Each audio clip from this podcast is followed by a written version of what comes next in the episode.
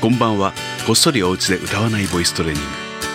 この時間は誰でもお家で続けられるボイストレーニングをボイストレーナー界のセーフティーネット渋い音楽スタジオ会長渋い銀座坊がお送りします。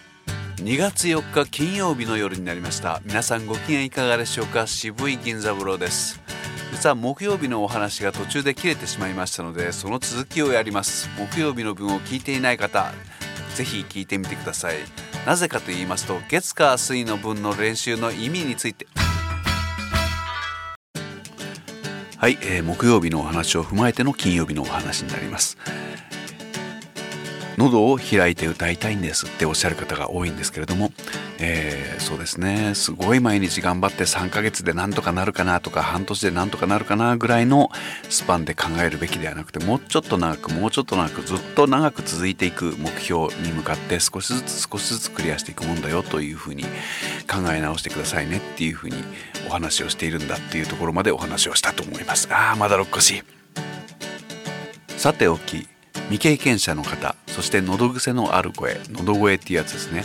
で喋ったり歌ったりしてしまう人が割と簡単に喉を開いてしまうというパターンを一つ提示してみましょう。例えばこんなメロディーで「プーホーホープホホ」を乗せてあげるんです。やってみましょうか。プーホーホー。どうでしょう？一緒にどうぞ。せーの。プーホーホー。これを聞きながらだとちょっとよくわからないかもしれませんけどちょっとやってみてください。せーの。ねプーホーホー。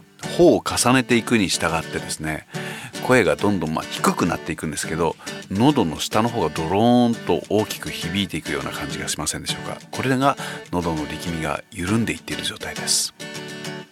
音を上げてみます。プーホーホこのぐらいの高さでやるとどう感じるでしょうか？せーの。プーホーホあ僕の声うるさいですね。どうぞせーの。こうした時も同じようにですねほうほうというほどに喉がドスッドスッと、えー、開いていく感じが得られるでしょうか？さらにグッと上げてみましょうか。ここでどうでしょう？プーホーホー。あうるさいですね。せーの。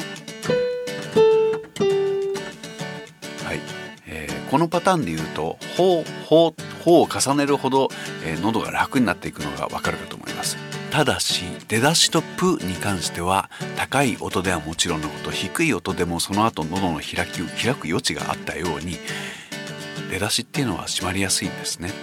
で最終目標は出だしの音をできるだけ開けられるようにしましょうなんですけれどもここに大変時間がかかります。ですから出だしを最後に残して出だし以外の音をできるだけ開いていこうっていうような考え方でいくと、えー、達成感があると思います。そしてその出だしで閉まる瞬間の直前大体息継ぎをしています。息を吸うところここをちゃんと抜いまず息の喉を開いて吸いやすい形を作ってあげようっていう練習が月火水の練習なんです。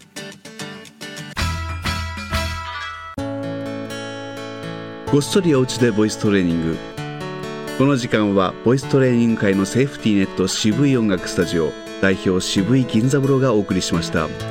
最後までお疲れ様でした。また明日。おやすみなさい。